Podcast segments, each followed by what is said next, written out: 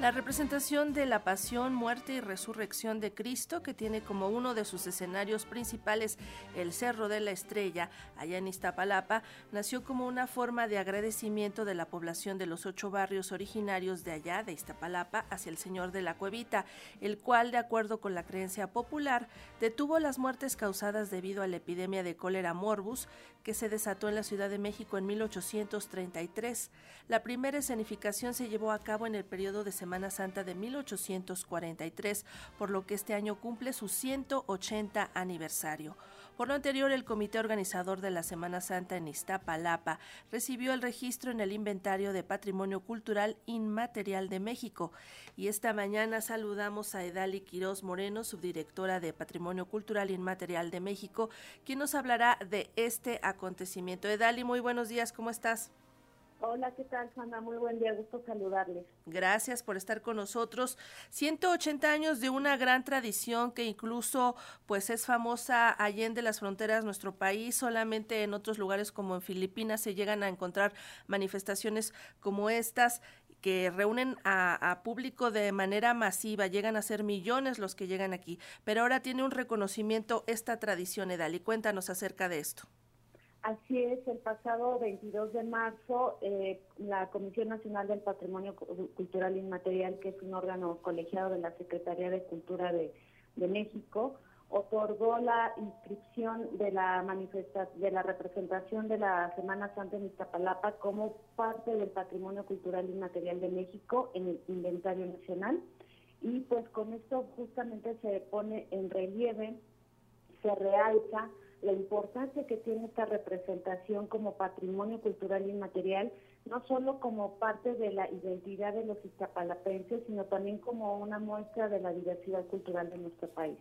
Es importante destacar que esta, este registro se obtiene luego de un trabajo muy amplio en torno a, la activación patrimonial de, directamente que se llevó a cabo con la comunidad portadora, representada a través del comité organizador de la Semana Santa en Iztapalapa, el COSIAC, eh, que se conforma netamente de, personas originarias que se involucran de manera directa en su organización, pues desde hace, desde ese, ese instancia está desde el 94, pero este, bueno, finalmente son eh, herederos de una tradición que, pues como ya lo decías, viene desde 1843, ¿no? Tiene este su 180 aniversario. Edeli, ¿qué requisitos tuvieron que reunir para obtener este registro y formar parte del inventario de Patrimonio Cultural Inmaterial de México? ¿Cuánto tiempo les llevó llevar a cabo este expediente técnico? Mira, este, fíjate que aquí es bien importante destacar que todo todos estos esfuerzos de reconocimiento, de salvaguardia del patrimonio cultural inmaterial se enmarcan en el tratado internacional que México firmó ante la UNESCO, que es la Convención para la Salvaguardia del Patrimonio Cultural y Material de, de, 2003. Y eh, en este marco eh, se establecen lineamientos muy específicos sobre cómo se va a llevar a cabo esa salvaguardia, ¿no? Y uno de los principales, yo diría, la, el eje articulador y columna vertebral de todos estos esfuerzos es la participación comunitaria. Y en ese sentido, el requisito esencial para el registro y reconocimiento de estas prácticas en el inventario nacional y posteriormente una eventual postulación a algún eh, listado ya internacional es justamente eso, que la comunidad sea la principal promotora de estas iniciativas, que lideren, que lleve a cabo todo ese proceso de análisis, de reflexión sobre lo que significa su patrimonio cultural y material que nosotros como instancias de cultura acompañemos los procesos de sistematización y de conformación de este expediente técnico en el que justamente se refleja ese sentir comunitario de identidad, de cohesión social. Vemos que de manera muy específica la representación de la Semana Santa en Iztapalapa conforma un eje articulador de la vida social de los ocho barrios originarios de Iztapalapa, que además este, no solamente identifican en esta representación, en esta práctica, parte de su identidad cultural como zapalapenses, sino también esa, eh, la forma en cómo se interrelacionan entre ellos. Y es algo, eh, de verdad, ya cuando uno tiene la oportunidad de conocerlo en su profundidad, es algo que impacta. toda la mayoría de los que teníamos la oportunidad de conocerlo desde fuera, pues evidentemente impacta el momento en que se realiza la representación. Pero en este caso es todavía más impactante la fuerte y consolidada organización comunitaria que está detrás y que, que permite que año con año se lleve a cabo. ¿no? Entonces, ese es uno de los principales lineamientos, la participación comunitaria, el consentimiento comunitario, ¿Y cuánto tiempo llevamos eh, para, eh, tardamos en, consolidar todo este proceso? Bueno, para esto nos tenemos que remitir al 2019, cuando el comité eh, organizador de la Semana Santa COSIAC presenta en acompañamiento de las autoridades de la alcaldía de Iztapalapa, pues esa primera solicitud, ¿no? fue en 2019, como ya te decía, y durante estos años se tuvieron que consolidar justo esos procesos de participación comunitaria, porque como tú lo sabes, de manera eh, histórica, este tipo de procesos se, se, han llevado a cabo pues desde una base académica, de investigación netamente, ¿no? Y justo con este nuevo acercamiento y abordaje del patrimonio inmaterial desde una, desde una perspectiva netamente comunitaria, pues hay que cambiar ese chip. Entonces hubo que hacer talleres de, fortalecimiento de capacidades autogestivas con ellos y con otros tantos este, representantes de otras manifestaciones culturales y luego empezamos a trabajar directamente sobre esta eh, sobre este expediente técnico de manera concreta eh, bueno llevamos todo ese tiempo de, de formación de capacitación y ya directamente para esta para este, digamos, resultado concreto, ya el, documento que puede ser consultado, cabe eh, señalar en el Sistema de Información Cultural, en la pestaña de inventario del Patrimonio Material de México. Nos llevamos seis meses con más de 21 sesiones intensas de trabajo, más de 85 eh, horas de, de, trabajo directo, más todas las que el propio comité, el COSIAC, eh, llevó a cabo para entrevistas y recopilación de información a nivel local mucho trabajo detrás de pues esta obtención del registro, pero también nos gustaría saber cuáles son los beneficios y a qué se comprometen los iztapalapenses al recibir este registro para esta representación tradicional e histórica que tienen de la Semana Santa. Fíjate que qué buena pregunta, Sandra, porque justamente tenemos que poner el foco en que este tipo de reconocimientos, más allá de la, de, lo, de la visibilidad que puede ser eso del privilegio, del prestigio que puede tener, justamente el objetivo mayor de esos reconocimientos es el de asegurar la salvaguardia de, la, de, de esa manifestación cultural. Y con eso también ser un ejemplo hacia otras expresiones culturales de lo que de cómo se deben de hacer las, eh, estos procesos a nivel comunitario. ¿Por qué se comprometen? Pues justamente a eso, a salvaguardar su patrimonio cultural y material.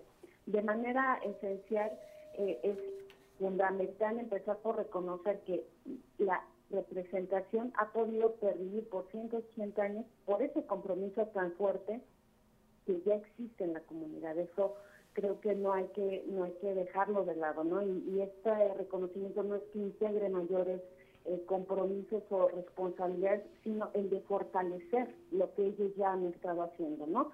Y que además sea más sistemático y que incluso este haya también un mayor compromiso por parte de las autoridades, tanto locales, este a nivel ya este medio o federal, este, de la Jefatura de la Ciudad de México, por ejemplo, en acompañar esos procesos, ¿no? En este caso muy específico, como me podría este, atrever a asegurar por la experiencia que tengo en estos temas, que en ninguna otra manifestación hemos visto un compromiso, primero una organización comunitaria tan fuerte, tan consolidada, tan, comunitariamente sólida, que ha permitido que, que se refleje en, la, en el acompañamiento y en el compromiso que tiene, por ejemplo, las autoridades de, la alcaldía y también de la Ciudad de México en apoyar los diversos momentos y las diversas necesidades que se llegan a, requerir para la, para la representación y que ellos lo aportan, ¿no? Por ejemplo, el, el, el uso de caballos, la propia seguridad pública, etcétera, ¿no? Entonces, vemos que esa parte ya está muy bien estructurada de salvaguardia, pero ¿qué es lo que sigue? Pues fortalecerlo y también asegurar su transmisión a las nuevas generaciones.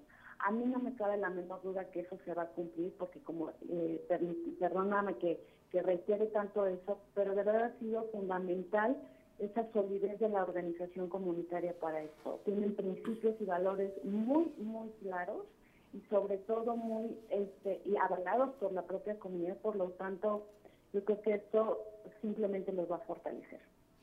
Edali, ¿qué sigue después de haber obtenido este registro? Porque sabemos que en Iztapalapa pues hay un anhelo largamente acariciado de llevar esta representación a consideración de la Organización de las Naciones Unidas para la Educación, la Ciencia y la Cultura UNESCO para que sea reconocido como patrimonio de la humanidad. ¿Qué es lo que van a hacer al respecto?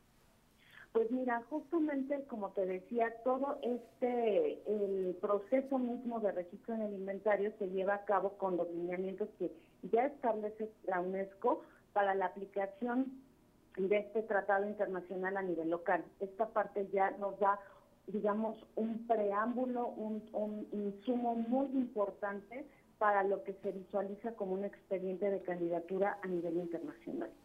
¿Qué es lo que establece la UNESCO en ese sentido? Aquí, este, además de la participación comunitaria directa en la elaboración de todo este expediente eh, de candidatura y también en la, expresión de su consentimiento libre, previo informado, sí se requiere una mayor, digamos, rigurosidad al momento de establecer el plan de salvaguardia. Ya te decía, ese es el objetivo último, el ideal de este tipo de reconocimientos, pero la UNESCO sí requiere, digamos que un nivel mayor de, este, de compromiso y de este, establecimiento de, eh, de metas y de corresponsabilidades, porque aquí de nueva cuenta hay que resaltar, este, si bien las comunidades portadoras son las, eh, los actores principales de, sus, de, de las manifestaciones culturales, es también un compromiso explícito y muy contundente que se requiere por parte de las autoridades de gobierno y demás actores que puedan coadyuvar en la salvaguardia, ¿no?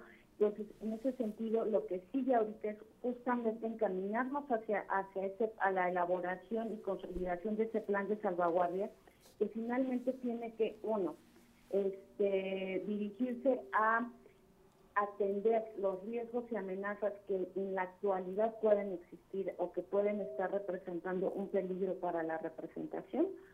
Y también por en un segundo momento prever qué tipo de, peligros pudiera incluso desencadenar el que tenga mayor visibilidad. En otras expresiones culturales hemos visto que esa mayor visibilidad se ha convertido también en un peligro en sí mismo, ¿no? Porque, por ejemplo, pueden atraer mayores visitantes, para lo cual no tienen la, infraestructura este, necesaria y que al final impacten en la ritualidad o en el sentido simbólico de la expresión cultural. Esas son de las cosas que se tienen que prever en un plan de salvaguardia y sobre todo, como ya te decía, garantizar la continuidad de esas de esas medidas y de esas acciones, porque como hemos visto en otros en otros casos, eh, pues de repente como que si hay muchas voluntades para el momento de presentar las candidaturas, pero después al momento de la implementación ahí se ahí se pierden. Y aquí hay que recordar también estos reconocimientos internacionales tienen una este, tienen el compromiso de que el país tiene que estar presentando de manera periódica informes sobre el estado que guardan esas manifestaciones culturales y si las inscripciones han sido o bien benéficas o bien negativas. Y es que estamos hablando de una tradición y una representación acompañada por un público masivo, llegan millones de personas cada año y bueno, pues la próxima semana, que ya es Semana Santa, no va a ser la excepción. ¿Cuántas personas están ustedes eh, calculando, esperando para que lleguen ahí a presenciar esta tradición?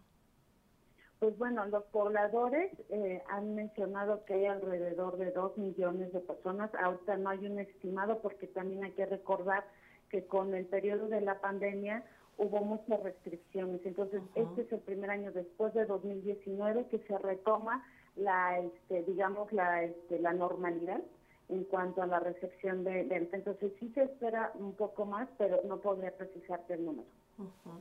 Pues enhorabuena por la recepción de este registro en el inventario de Patrimonio Cultural Inmaterial de México de esta tradición, la Semana Santa en Iztapalapa, y estaremos al pendiente del proceso que siga de su postulación que pueda hacer ante UNESCO para que también sea reconocida, pues justamente como Patrimonio de la Humanidad. Edali Quiroz Moreno, subdirectora de Patrimonio Cultural Inmaterial de México, gracias por platicar con nosotros.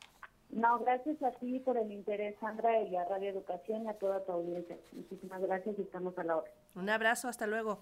Hasta luego, buenos días.